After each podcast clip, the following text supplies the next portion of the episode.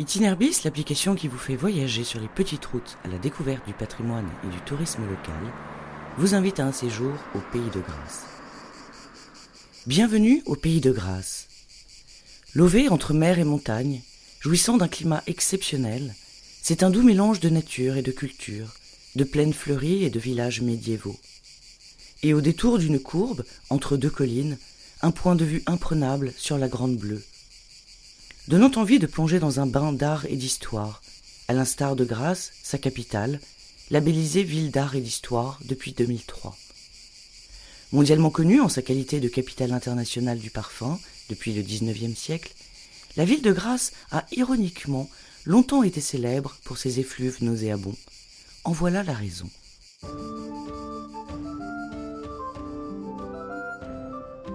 La ville se développe au Moyen Âge grâce au commerce des peaux à la faveur d'échanges privilégiés dès le XIIe siècle avec Gênes et Pise. Deux ports indépendants qui font alors le lien entre l'Orient et l'Occident. L'architecture de ces immeubles colorés en demeure d'ailleurs aujourd'hui encore le témoin.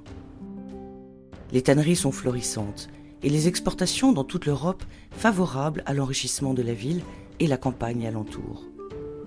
Mais ce commerce fructueux a un prix. Une atmosphère malodorante venue du canal flotte pesamment dans la ville du fait de l'utilisation d'urine et d'excréments d'animaux pour tanner les peaux. Si Isabeau de Bavière, reine de France, s'entiche de gants de soie à la fin du Moyen Âge, les gants de cuir s'imposent à la Renaissance, où minauderies et esthétisme sont conviés. Ils deviennent un accessoire de mode indispensable pour les femmes du monde, et Grasse en est l'un des principaux fournisseurs. Mais les nobles femmes sont indisposées par l'odeur tenace et on les comprend aisément. Or, le climat exceptionnel de la région avait permis la culture de différentes fleurs, comme la lavande, le myrte, la rosa centifolia ou rose de mai, l'oranger, et dès le XVIIe siècle, la tubéreuse, importée d'Italie, ou le jasmin, rapporté d'Inde. Les fleurs, prêtes à offrir leur fragrance, étaient là, ne demandant qu'à être cueillies. On raconte qu'un artisan gantier aurait eu l'idée, soufflée ou non par la reine, de suivre la mode italienne en trempant les gants dans un bain d'essence florale. Il les aurait alors offerts à une Catherine de Médicis conquise par le parfum dans la peau. La cité est alors en état de grâce à la cour d'Henri II, où sa fille Élisabeth lance la mode des gants richement brodés et sertis de pierres précieuses. Véritables joyaux, les gants ont trouvé leur place dans comme le rappelle Honoré de Balzac, toutes les inventions de la coquetterie du XVIe siècle. Ils sont partout où règne faste et luxe. Dès lors, les tanneurs grassois fabriquent des essences de fleurs afin de parfumer leurs gants et se regroupent dans la corporation des gantiers parfumeurs sous Louis XIII. Louis XIV, quant à lui, leur octroie le titre d'honneur de maître en 1651.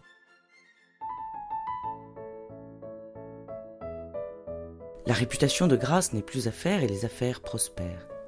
Écrin d'une vie mondaine et élégante, les hôtels particuliers et les maisons cossues en témoignent. Les œuvres du peintre libertin Jean-Honoré Fragonard, illustre enfant du pays, devenu peintre du roi, ne contredisent pas cette vie que l'on imagine douce et joyeuse en ce XVIIIe siècle.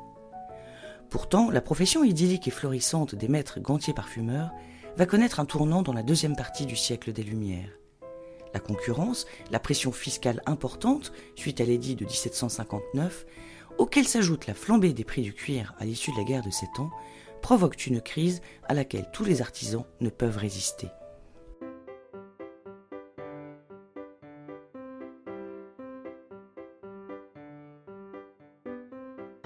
À cette même époque, l'usage du parfum corporel se développe dans la haute société une aubaine pour les gantiers parfumeurs qui vont progressivement abandonner les pots tannés au profit de la seule distillation de fleurs. L'essor de la parfumerie voit fleurir des grandes familles, dont certaines sont encore en activité de nos jours. Et la révolution industrielle du XIXe siècle fait pousser manufactures, usines, boutiques, ainsi que des villas luxueuses aux jardins enivrants. Grasse demeure l'asile des plus grandes maisons de parfums et des nez les plus réputés, ayant permis à la ville d'inscrire son savoir-faire en matière de parfum au patrimoine immatériel de l'UNESCO en 2018. L'émergence du tourisme fait de Grasse une destination prisée en raison de la clémence de son climat, de la richesse de son patrimoine, de la beauté de ses paysages.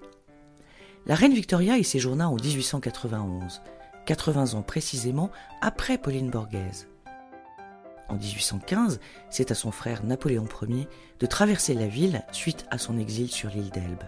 Pour rejoindre Paris et tenter de renverser Louis XVIII, il décide d'emprunter la route plus discrète qui relie Cannes à Grenoble et que l'on baptisera plus tard route Napoléon, l'un des fleurons du pays de Grâce.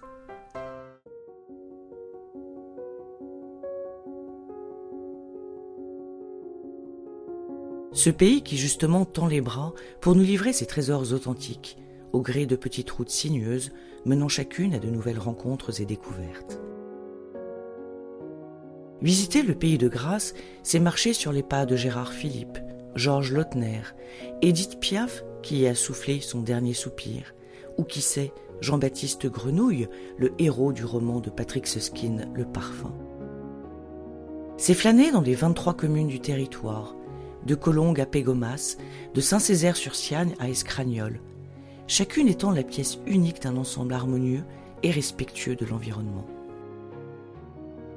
Voyager dans le pays de Grâce, c'est skier l'hiver et randonner l'été, jouer aux spéléologues dans des grottes prodigieuses, admirer des animaux sauvages en liberté au cours d'un safari.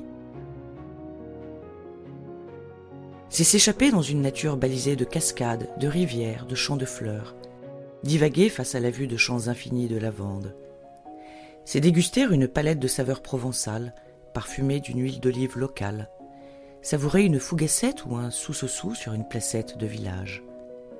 Séjourner dans le pays de Grâce, c'est vivre une expérience olfactive, composer son propre parfum dans une maison historique, participer à la cueillette des roses. C'est se perdre dans des ruelles pavées, visiter l'un ou l'autre des nombreux musées, faire une pause à une terrasse ombragée. C'est traverser les siècles et admirer les églises médiévales, les bastilles de Renaissance ou les villas XIXe avec toujours en fond le chant berçant des cigales et l'émanation subtile d'un parfum d'évasion.